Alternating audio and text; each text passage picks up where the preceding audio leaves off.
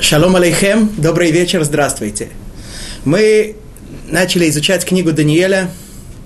В прошлый раз мы говорили о том, каких кандидатов искал царь Навуходнецар в свой дворец для того, чтобы они ему прислуживали.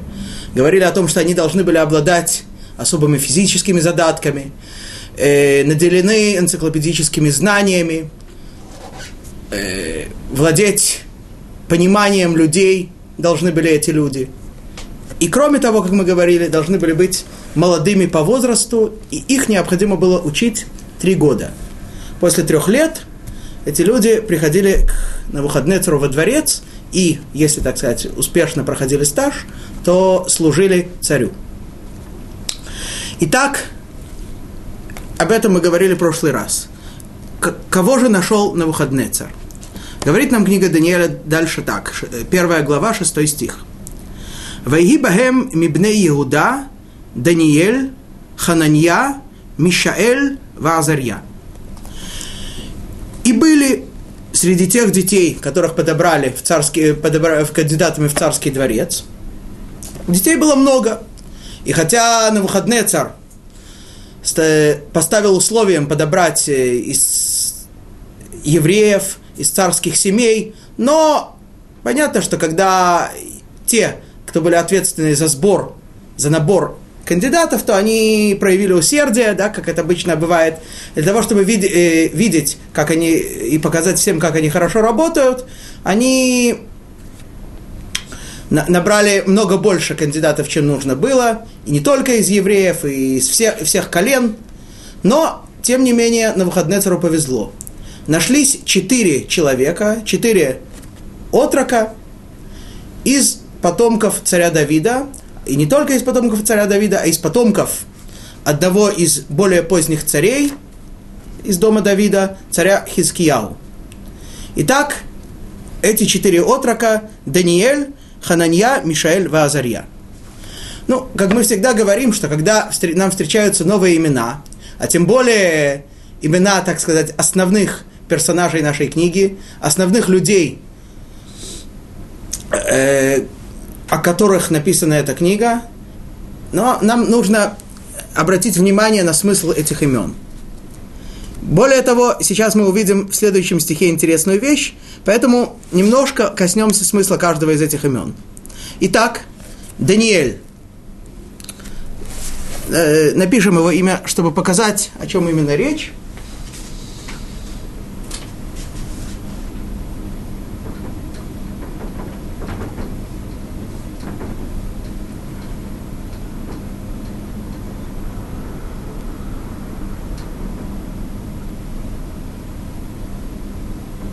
Итак, Даниэль. На иврите это слово происходит от слова ладун, дин, что значит суд, постановление, судить. Итак, э, говорят комментаторы, что Даниэль значит хороший и справедливый судья. Да? Слово Дани – это, так сказать, пер, первая часть корня, э, первая часть слова корень ладун, судить. Вторая часть корня не, не имеется в виду в данном случае имя Всевышнего, а имеется в виду просто э, вообще слово «эль» на иврите имеет в виду нет, имеется, имеет э, не только смысл одного из имен Творца, но смысл чего-то очень крепкого, очень могущественного, обладающего особой силой. Также и в данном случае имя Даниэль значит судья очень мудрый, очень праведный в то же время и судья, которому можно доверять. Так объясняют комментаторы это имя. Даниэль. Кого он судил, кому, когда он судил. Ну, сейчас мы пока не можем ответить на этот вопрос, но в течение книги, когда будем читать дальше, мы увидим, как э, из уст Даниэля изрекаются постановления и для царя Навуходнецера, и для других э, коронованных особ, и вообще для всего еврейского народа и всего человечества. Так, Даниэль. Второе имя – Хананья.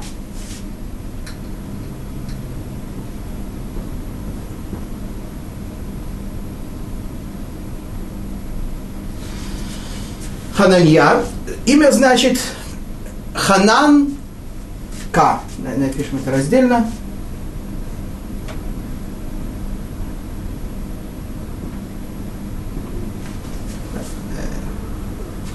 Софит. Ханан, Ханан это значит помиловал, проявил милосердие. Да?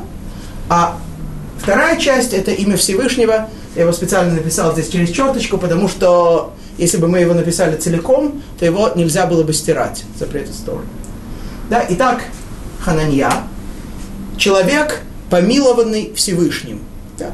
Это была его сущность. Всевышний его заботился о нем, миловал его, как именно это проявилось, мы тоже увидим потом. Мишаэль.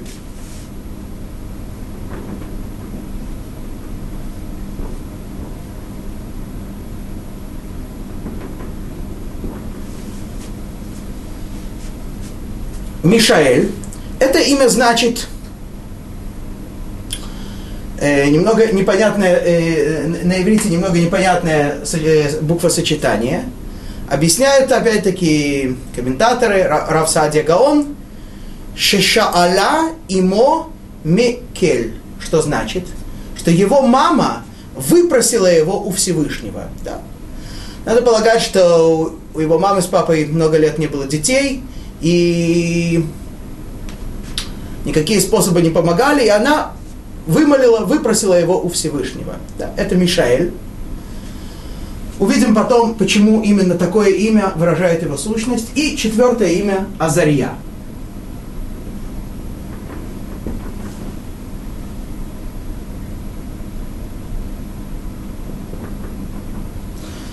Имя Азария опять-таки значит помог Всевышний, да? Азар К.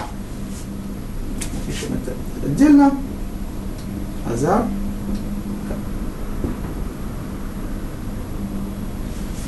Итак, что Всевышний помог ему. Да? Ханая Всевышний был милосерден к нему, а Азарья Всевышний помог ему. В чем он ему помог? Ну, для этого нам надо читать дальше. Теперь проведем здесь черту для того, чтобы написать то, что будет написано, сказано в следующем стихе. Так, прочитаем следующий стих. Вот нам э, при, предстали перед э, Ашпиназом, помните, мы его э, назвали именем Ашпиназ, так сказать, глава двора царя Навуходнецера, предстали перед ним вот четыре потомка из дома Давида. Кстати, говорят комментаторы, что им было по 15 лет примерно. Вот. Даниэль, Хананья, Мишаэль и Азарья – вот предстали эти четыре человека перед царем, перед, э, перед э, Ашпиназом, главой двора. И Ашпиназ по приказу царя делает следующее. Говорит седьмой стих. Ваясем лагем сар хасерисим шеймот. Ваясем ле Даниэль Балчецар, улехананья Шадрах, уле Мишаэль Мейшах, ולעזריה авейд него. Происходит интересная вещь. Навуходнецар, или во всяком случае его глава двора Ашкина, Ашпиназ, не удовлетворен этими именами, которые были у них, и решает им имена изменить. Тем самым, как бы меняя некоторую их сущность тем самым выражая, э, что с этого момента их сущность будет немного не такой, какой была до сих пор. Какие же он дает им имена? Даниэлю он дает имя Балшацар. Ну, давайте их сразу напишем.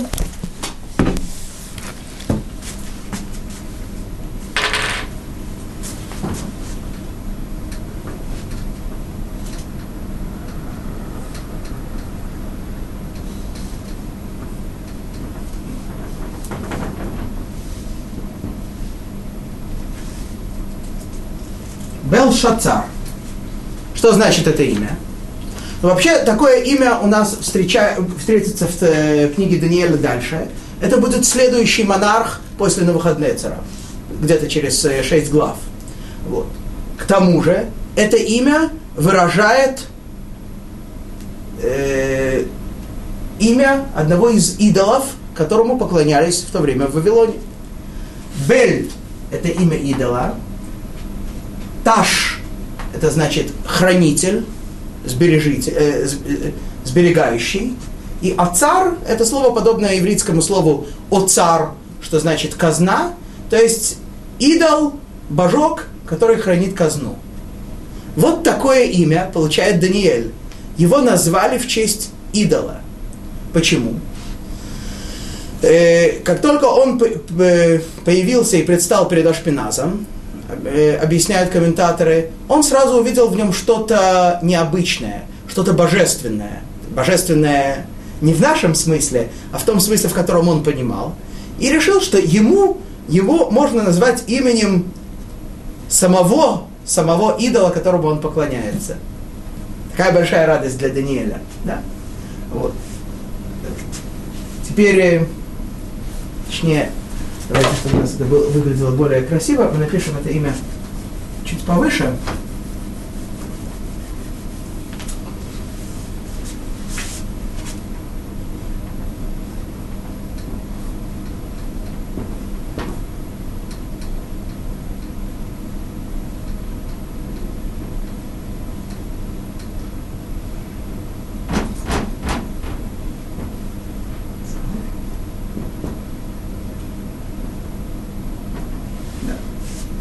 Итак, это, было, это стало именем Даниэля теперь. Следующее имя. Хананья получил, получает имя Шадрах.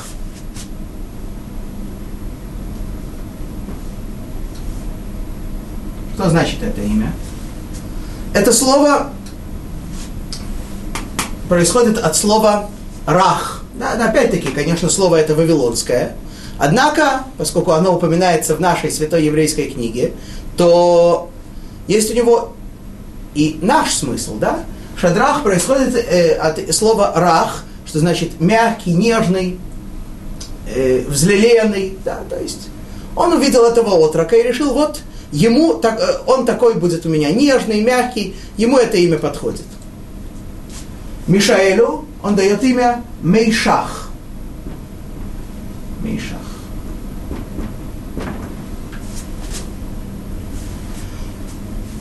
Имя Мейшах происходит от слова лешакех, успокаивать, у, устра, у, утихомиривать.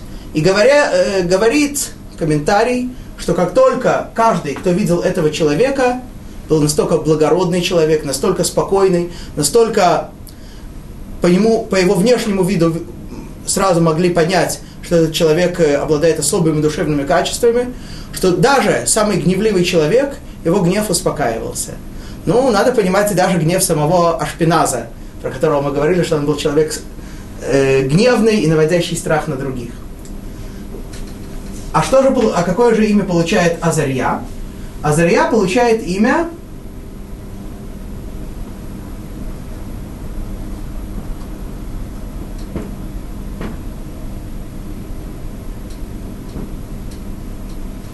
Авейд Него. Что значит это имя? Ну, это имя, действительно, по звучанию, первое слово Авейд, это слово однокоренное со словом лавод, работать. Слово однокоренное со словом эвед, раб. Него, одно из имен, тоже одного из идолов. Итак, Азарья получает имя раб вот этого идола Него, или как его в других местах называют Нево, есть э, разные варианты его называния. То есть, вот такая незадача. А, Азарья получает имя раб такого-то, такого-то.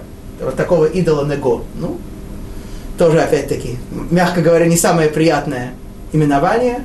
Но вот, такое, вот такие имена получают эти люди.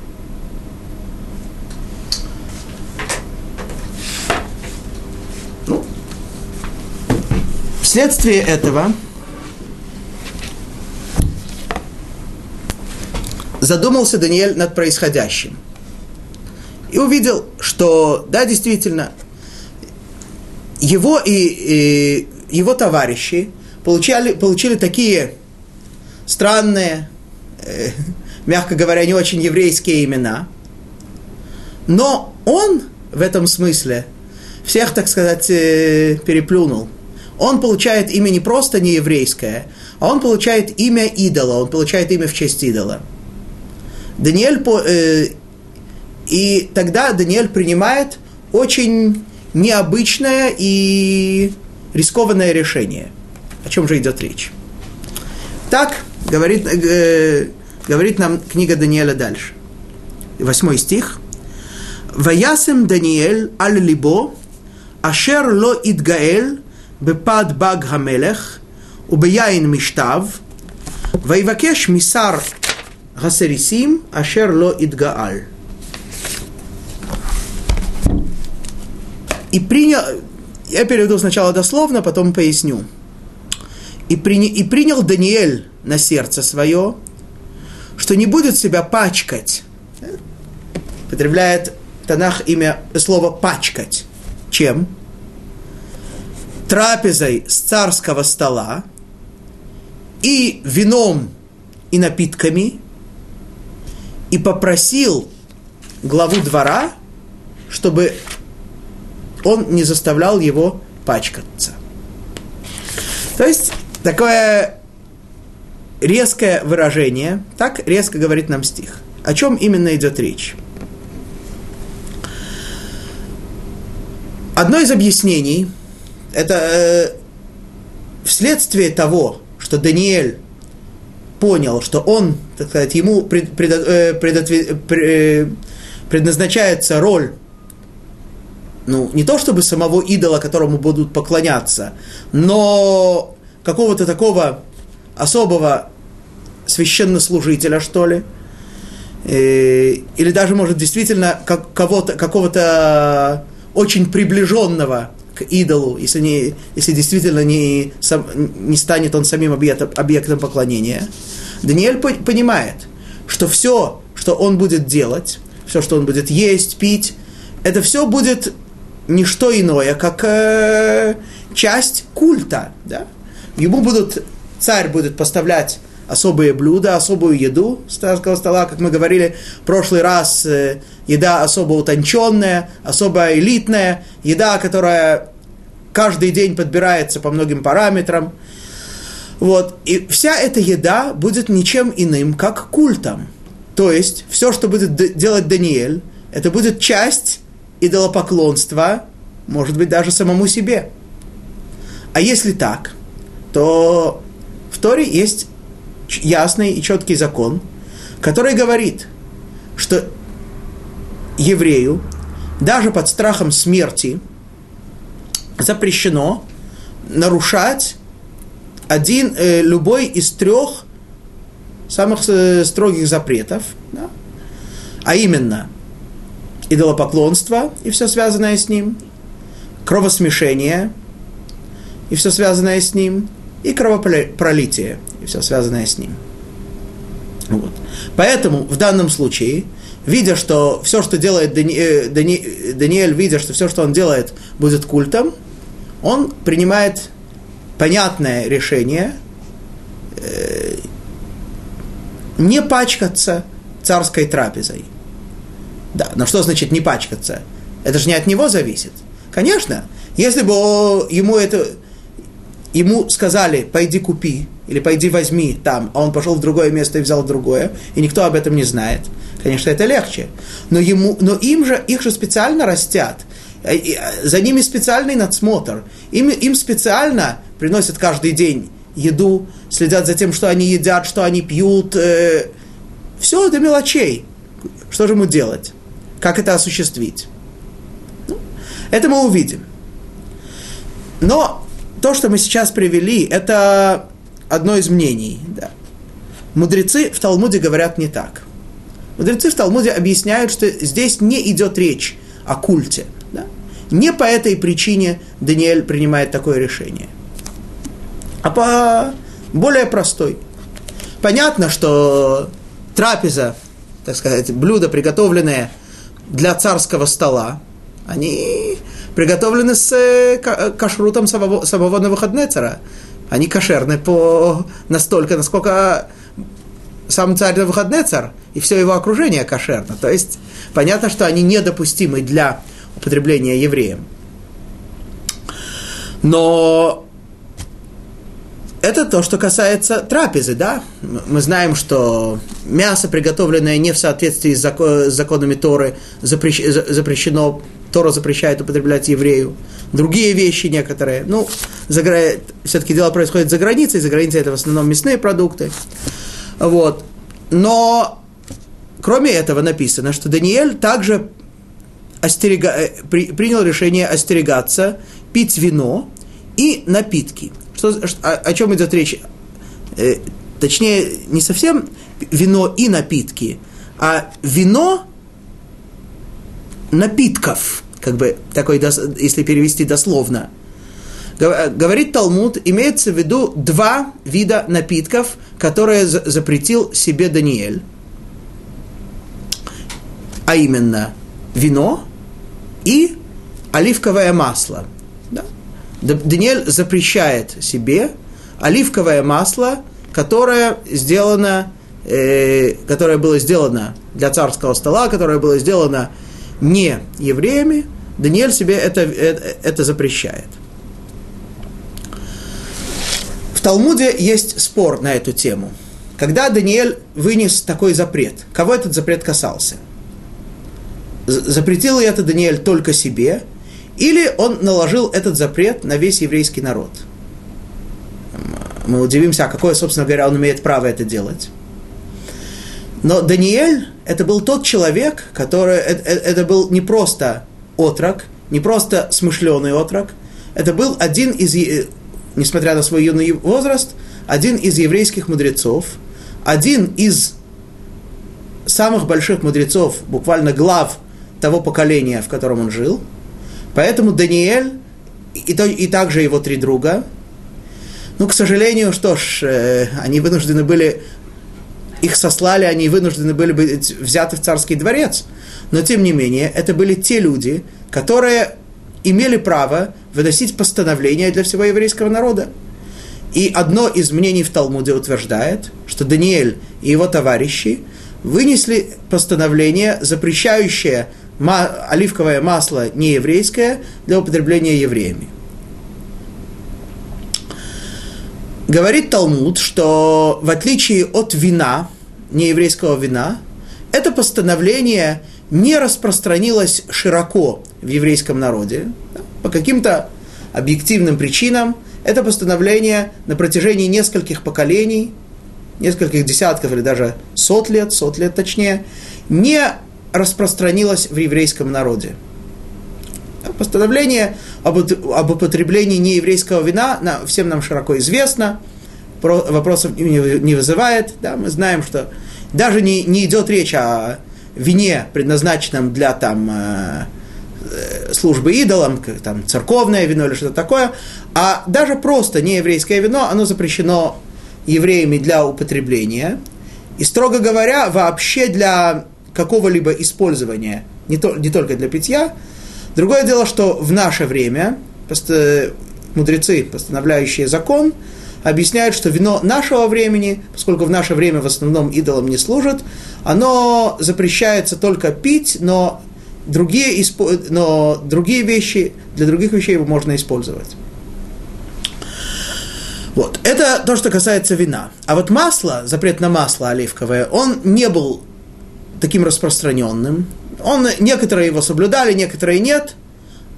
А одно из правил постановления закона еврейского говорит о, о том, что вынесенное, постановле, вынесенное мудрецами постановление, если оно не распространилось среди большинства еврейского народа, оно не имеет такой силы и может быть отменено даже тем еврейским судом, который не обладает таким величием в мудрости и в количестве судей, как суд, который это постановление вынес.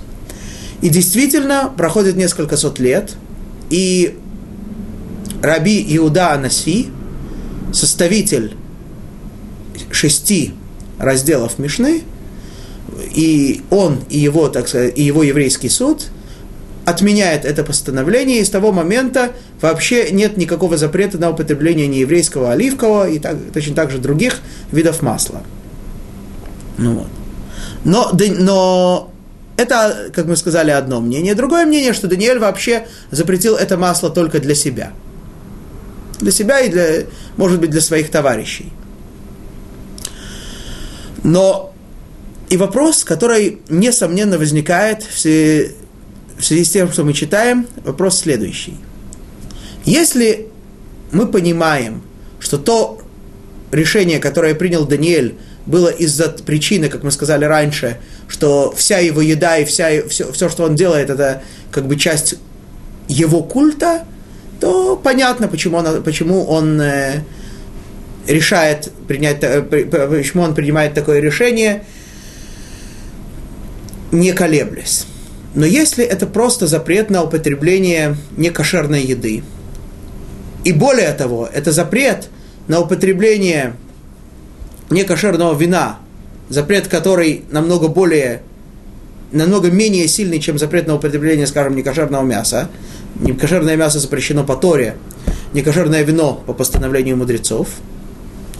И более того, запрет, который принимает на себя Даниэль, запрет на масло, масло, которое вообще до сих пор не было запрещено. Каким образом, э, какое право имеет Даниэль это делать? Ведь понятно, что в игрушки с ним играть не будут.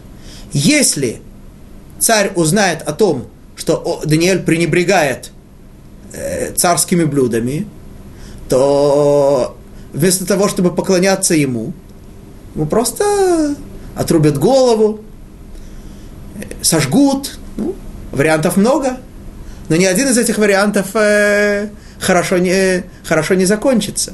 Ну так, как же, как же, какой же Даниэль имеет право? как мы сказали, что еврейский закон запрещает э, нарушать три строгих запрета, даже под страхом смерти. Но все остальные запреты Торы, то есть, если человеку угрожает смерть, будь то болезнь, будь то экстремальная ситуация, будь то принуждение, когда, э, э, когда еврея принуждает кто-то и говорит, или ты нарушишь запрет Торы такой-то, такой-то, или я тебя убью, то если это не один из трех, э, трех строгих запретов, то он обязан это нарушить и, не, и, и остаться в живых. Да? Мы знаем, например, что запрет нарушения субботы, шаббата, очень строгий, делать работу в шаббат – это вещь очень строгая. Тем не менее, если человек под страха, если человеку, жизни человека угрожает опасность, если человеку угрожают смертью, если он не сделает да, какое-то конкретное нарушение субботы, то человек обязан нарушить. Точно так же, если человеку для спасения жизни необходимо употреблять какую-то некошерную пищу, то он обязан ее употребить. Здесь э, опасение было очень серьезным. Да? Как же это так? Что же, что же, как, как же Даниэль решается нарушить, вроде бы, на первый взгляд, закон Торы и жертвовать, рисковать своей жизнью.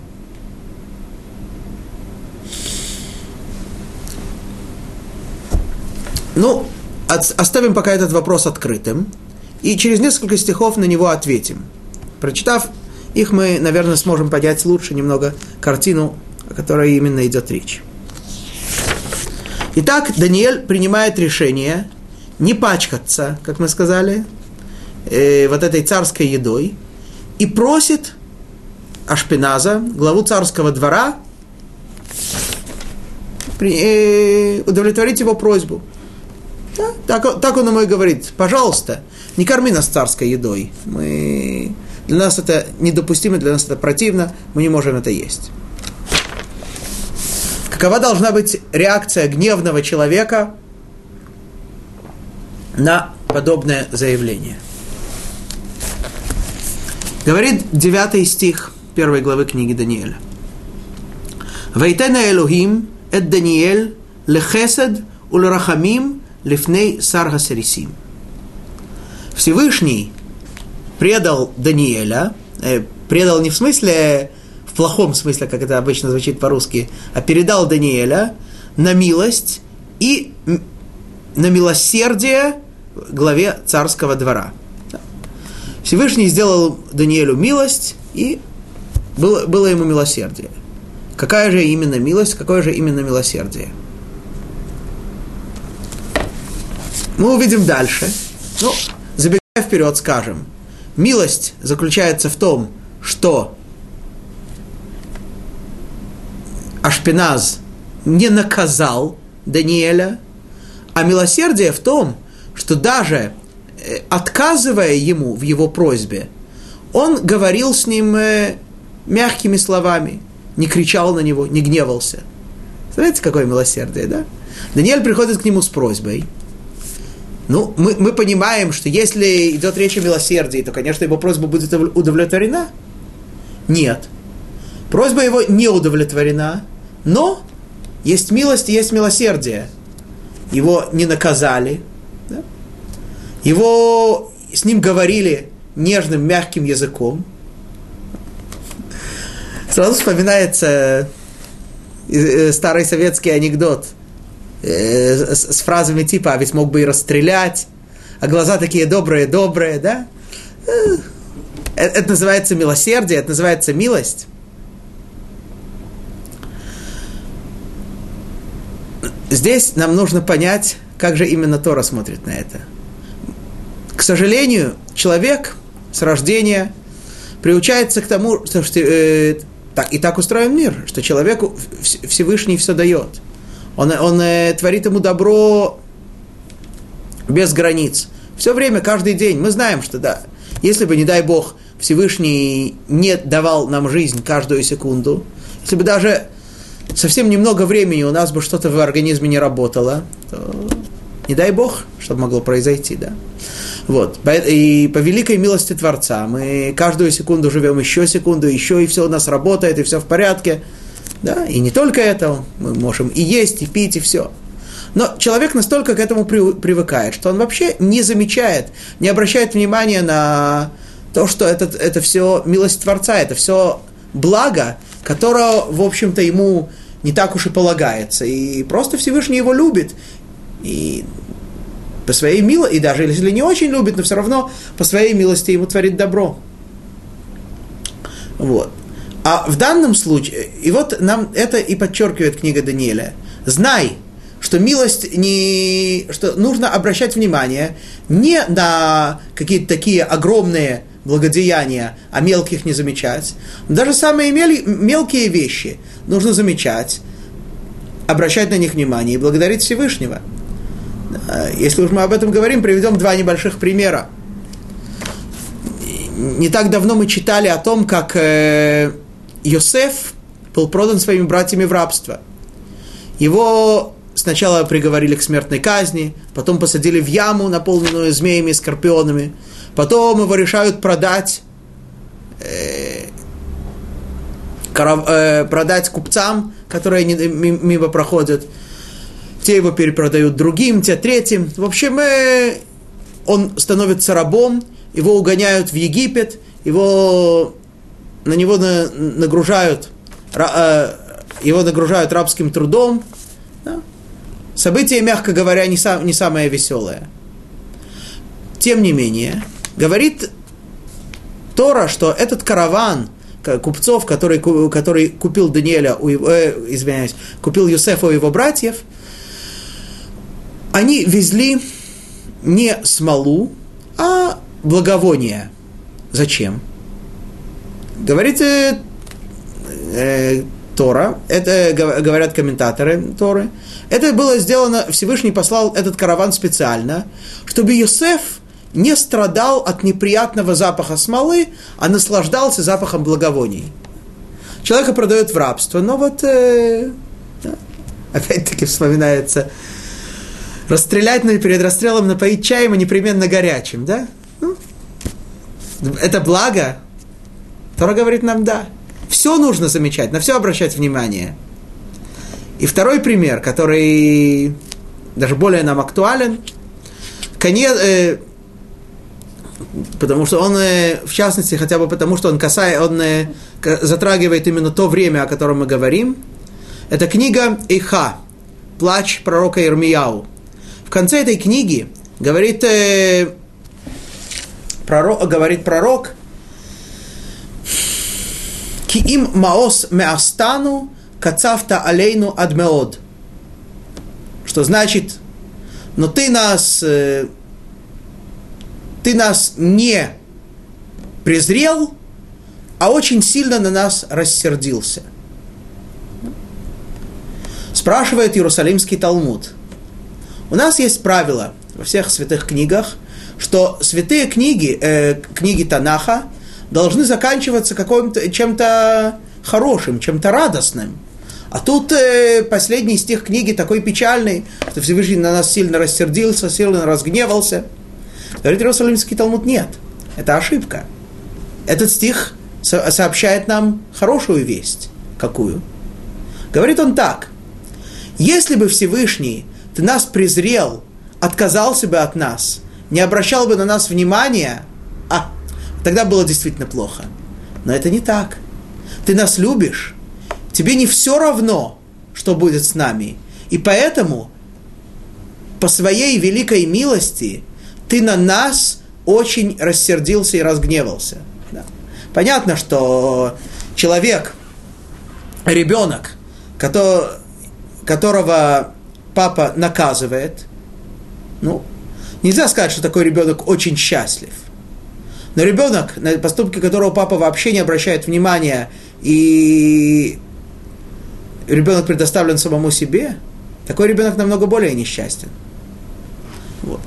Это очень важная вещь, которая, на которую нам стоит обратить внимание и знать, как Всевышний э, нам творит добро и замечать даже самые небольшие его проявления. Итак, продолжает э, книга Даниэля, 10 стих. Вайомер Сара Сарисим ле Даниэль.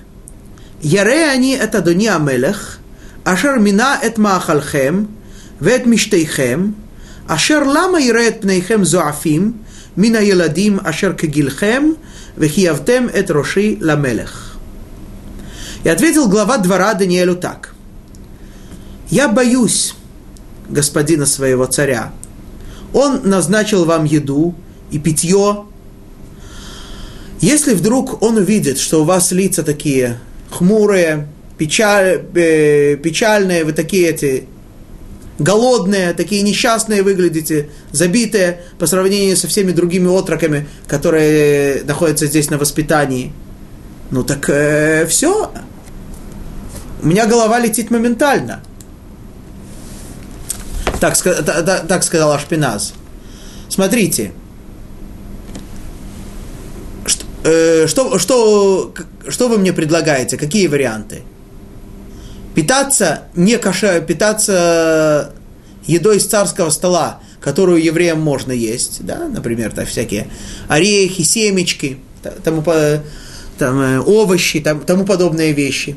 Ну так э, другие дети едят, э, отроки едят мясо, пьют вино, всякие сладости, наслаждаются едой как следует, да? А вы что будете есть? Какие-то там эти зернышки, какие-то орешки, огурчики.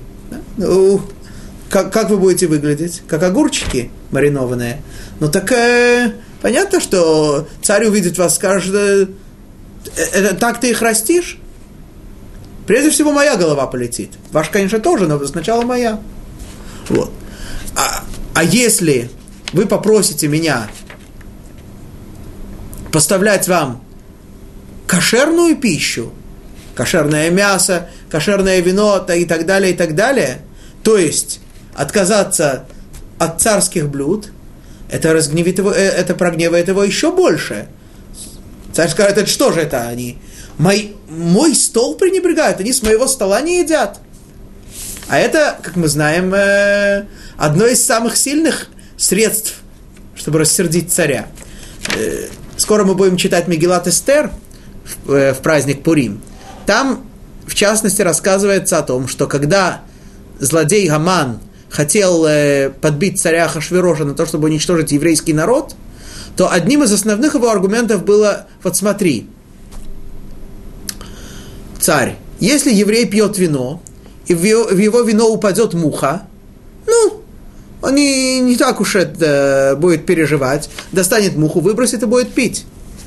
А если ты, царь, возьмешь его, э, его вино, то он его просто вылет, он его вообще пить не будет. То есть вино, э, вино царское получается хуже вино, в котором муха. Это рассердило Ахашвероша окончательно, и он действительно, как мы знаем, э, подписывает, готов подписать приказ об уничтожении всех евреев. Точно так же и здесь. Точно так же говорит Ашпиназ, если вы откажетесь от царского стола, будете просить кошерную пищу, ну так э, еще хуже будет, еще сильнее прогневит царя. Так, э, глава двора отказывает Даниэлю, но все-таки молчит, не доносит, не наказывает, оставляет де- дело так, как есть. Что же сделать Даниэлю? В любом случае, выход из положения надо искать. И тогда Даниэль предлагает следующее решение. Сейчас увидим, кому и какое. Одиннадцатый стих. Вайомер Даниэль эль хамельцар ашер мина сар хасарисим аль Даниэль Хананья Мишаэль Вазарья. И сказал Даниэль официанту, да, слово мельцар на иврите значит официант э, в современном, и в частности и на, на святом языке тоже это значит официант, человек, который непосредственно поставлял им пищу, человек, который непосредственно разносил им еду. Это мельцар. Почему он называется мельцар? Будем это слово писать, просто скажем. Слово мельцар на иврите происходит от э, двух корней. Маль-цар. Маль – это слово мемламед, однокоренное со словом мила, что значит слово. Цар на иврите значит короткий. То есть мельцар, официант – это человек немногословный. Он много говорить не должен. Должен знать свою работу, разносить еду туда, куда надо, не ронять подносы, а говорить не должен. Это его сущность, так его называет Танах. Итак, Даниэль сказал этому официанту, которого назначил э, глава придворного двора над Даниэлем, Хананией, Мишаэлем и Азария. Надо, видимо, надо понимать, что поскольку собрали много детей, много отроков, то непосредственно обслуживать всех было бы, не, было бы затруднительно. Поэтому глава двора назначает над небольшой группой по одному такому человеку, ответственному непосредственно за их питание, за их э, обслуживание и так далее. И вот, видимо, этим четырем, о которых у нас идет речь, назначили вот этого офи- одного официанта Мельцара. Вопрос, который сразу возникает, естественно, э, почему сначала он обращается к главе двора, а теперь он обращается с просьбой к официанту. И с какой же просьбой? Сейчас прочитаем дальше. 12 стих. Нас на эт авадеха, ямим асара, вейтну лану мина зероним, венохла, умаем, умаем вениште. Предлагает ему Даниэль, давай проведем эксперимент.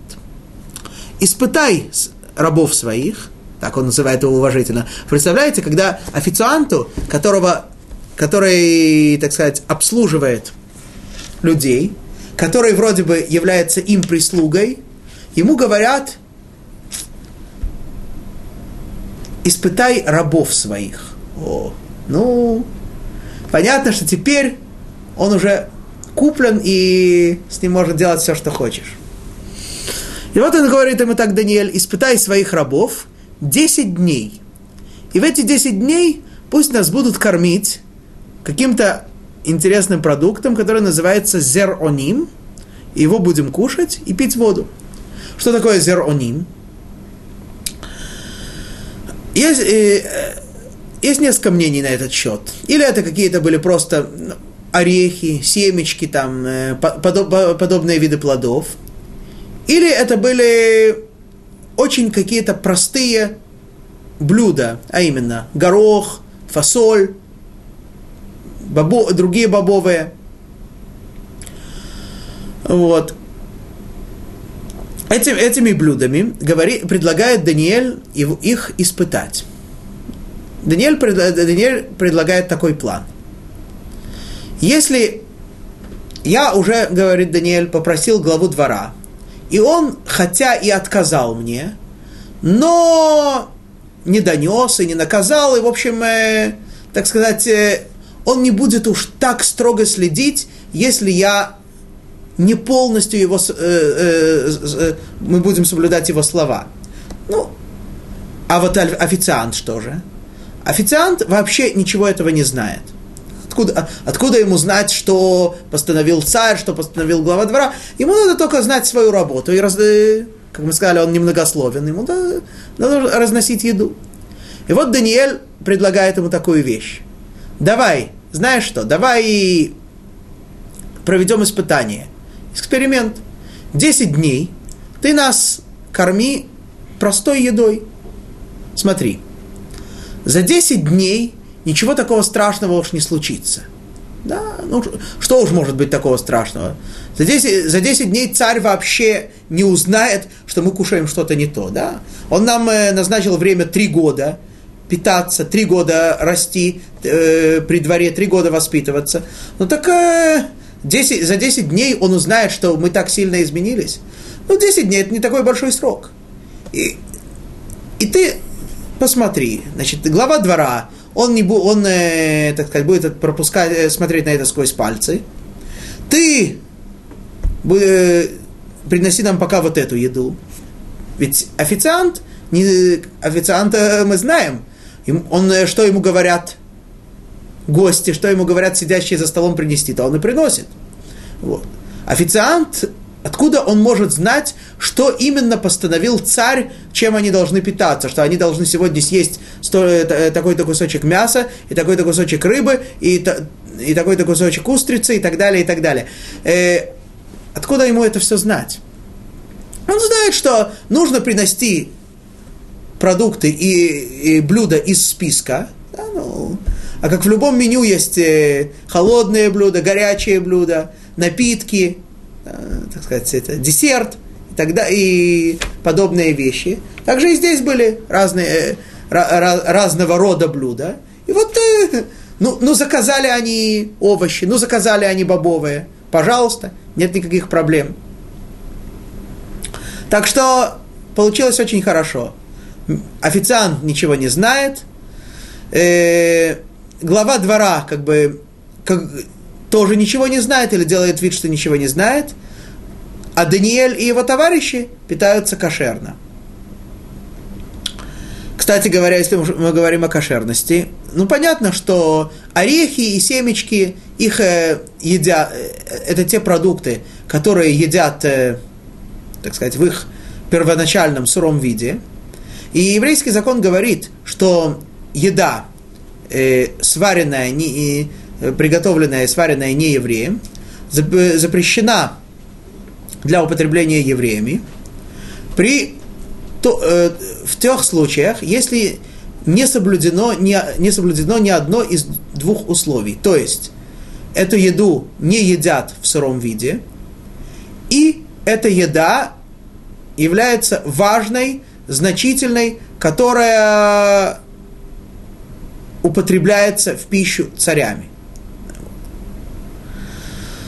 Ну, надо понимать, э, орехи, семечки, эта еда была э, сырая, ее можно было есть сырой, поэтому с ними не было никаких проблем. А бобовые, да, э, видимо, так надо сказать, и так э, объясняют комментаторы, что бобовые они ели жареными, а жареные продукты, если они не, не были сварены в воде, а были, из, э, были пожарены – без, употреб... без жидкости, то на это запрет э, употребления при... пищи, приготовленной не евреями, не распространяется. Поэтому они могли полностью а, питаться кошерно. Один важный момент в этом стихе, на который мы пока не обратили внимания, предлагают Даниэль испытать его и его друзей 10 дней. Почему именно 10 дней? Ну, попросту можно понять, что 10 дней, как мы сказали, это не такой большой срок. С другой стороны, это достаточный срок, чтобы что-то увидеть, чтобы что-то, какую-то разницу заметить. То есть, если через 10 дней действительно они будут выглядеть такими бедными и несчастными, ну, что ж, тогда, говорит Даниэль, да, значит, испытание не удалось, и будем питаться полностью так, как нужно. Вот. А если удастся испытание, ну, будем продолжать. То есть, да, это действительно такой вот не совсем, не, не, небольшой и не совсем уж маленький срок. Однако есть в этих днях более глубокий смысл. Так, один из комментаторов, Рав Саадия Гаон, пишет, что эти 10 дней были не, не, не просто э, в середине года, а это были 10 особенных дней, которые начинаются еврейским Новым годом, Роша Шана, и заканчиваются днем искупления Йом-Кипур.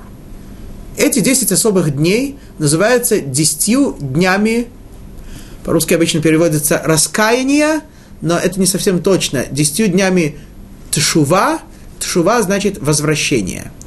То есть в эти дни человек особо очищает, особо освещает себя, особо приближает себя к Творцу – в например, в эти дни есть э, такой особенный закон, что нееврейский хлеб, если он приготовлен, естественно, без, не, без никаких-то некошерных добавок, нееврейский хлеб, его можно употреблять нежелательно, но можно употреблять в пищу. Э, слава Богу, мы здесь живем в, в Израиль, э, на земле Израиля, здесь есть хлеб только еврейский, так что нет с этим проблем. Но не, евре, не еврейский хлеб, в принципе, можно употреблять в течение года. В эти 10 дней, говорит Аллаха, говорит еврейский закон, что даже те, кто его употребляют, пусть постараются воздержаться. Не подходят в эти дни. В эти дни надо быть ближе ко Всевышнему. Не подходит нееврейский хлеб в эти дни. Также и Даниэль понимал, что эти 10 дней, да, да, э, эти 10 дней есть опасность, эти, э, все-таки это рискованно. Тем не менее, эти 10 дней нужно приблизиться ко Всевышнему. И если он попытается приблизиться ко Всевышнему, то Всевышний ему поможет и все-таки постарается, и все-таки его каким-то образом убережет от э, гнева царя и от других подобных несчастий. Рав Саадия Гаон, приводя этот интересный факт, я действительно не знаю, откуда он сам его почерпнул, но мы, конечно, можем вполне ему доверять, говорит, что эти 10 дней между Рошашана и Йом-Кипур, между Новым годом и Днем Искупления, они призваны, они, они, так сказать, сопоставляются десятью десяти, извиняюсь, испытаниям, которые прошел наш отец Авраам и выстоял в них. И, и эти десять дней должны аннулировать, пишет Рав Садия Гаон, десять, опять-таки, испытаний, десять э, раз, в которые евреи, идя по пустыне, испытывали Всевышнего, гневили Всевышнего – так, так говорит нам Тора, так Всевышний говорит Муше, что его испытали, э, испытали, испытали они меня 10 раз и не слушали моего голоса. Что это значит? Это значит, что у нас число 10 с одной стороны выражает особую близость ко Всевышнему, потому что 10 испытаний необходимо было пройти Аврааму, нашему отцу для того, чтобы по-настоящему в, э, быть богобоязненным и по-настоящему возлюбить Всевышнего. С другой стороны, 10 испытаний Всевышнего, 10 неправильных действий привели к э, особому гневу Всевышнего, о, о котором нам говорит Тора. И вот каждый год дает нам Творец 10 дней, в которые мы можем выбрать, по какому пути мы пойдем. Или же по пути нашего праотца Авраама, и тем самым осветимся и приблизимся к Творцу. Или, к сожалению, не, если мы их не используем, пойдем по пути еврейского народа, который с каждым испытанием все больше и больше от э, Всевышнего тогда, идя по пустыне, отделял, отдалялся. Итак, это предлагает Даниэль. Продолжает и говорит. Вейрауля фанеха марейну, умарея еладим, аухлим эт пад баг хамелех, вехаашер тире асей имавадеха. И будет, и увидишь ты, как мы выглядим, и как выглядят другие отроки, которые питаются с царского стола, и посмо, посмотри и сам реши. Так и поступи со своими рабами. Если ты увидишь, что мы плохо выглядим, что мы несчастные. Что ж, корми, э, корми нас царской едой по полной программе. А если нет, тогда так и продолжай. Ваишма ладаваразе, вейнасем ямим асара. Говорит э, 14 стих. И послушался их официант в, по этому вопросу и испытал их 10 дней. И что же? 15 стих. У микцат ямим асара, нир'a марайхем тов, убрией басар, мин кола еладим, аухлим эт пад багамелех. Проходит 10 дней, и они не только что не отстают по внешнему виду от э, других отроков, но они выглядят лучше всех. Те питаются царской едой, те питаются по мясом, птицей, чем только они не питаются. Эти питаются фасолькой, горошком, семечками, орешками. И тем не менее, питаются простой, не легкой едой, пьют воду, да, не, не вино, не ничего другого такого, не водку, не, а пьют воду, простую воду. И тем самым, и несмотря на это, не, не, только несмотря на это, а благодаря тому, что они из, избрали путь освящения, путь приближения к Творцу, то простая еда, она не только что не вредит им, не, не только что не уменьшает, не убавляет их внеш... не ухудшает их внешний вид, но наоборот, они становятся выглядеть все лучше и лучше, как и происходит со всеми теми, кто следует по воле Творца.